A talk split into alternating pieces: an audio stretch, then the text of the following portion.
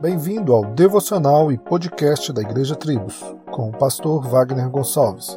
Visite nosso site www.igrejatribos.com.br.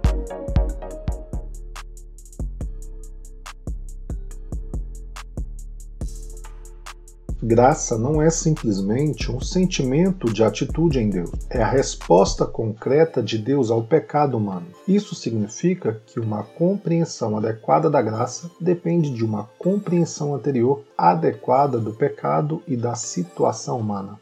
Se vamos à igreja para nos sentirmos bem ou para aprender algumas dicas sobre como viver melhor, estamos perdendo o ponto. Estas atitudes indicam que vemos o problema humano como um problema da psicologia humana ou a falta de conhecimento.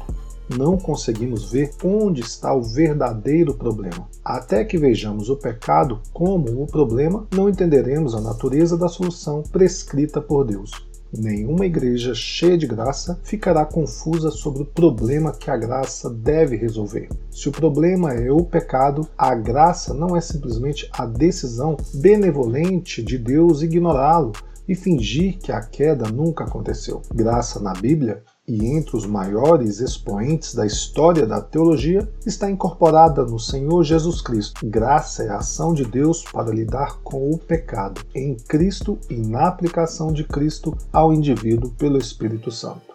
A tua graça me basta. Solos Cristo, dele, por ele e para ele.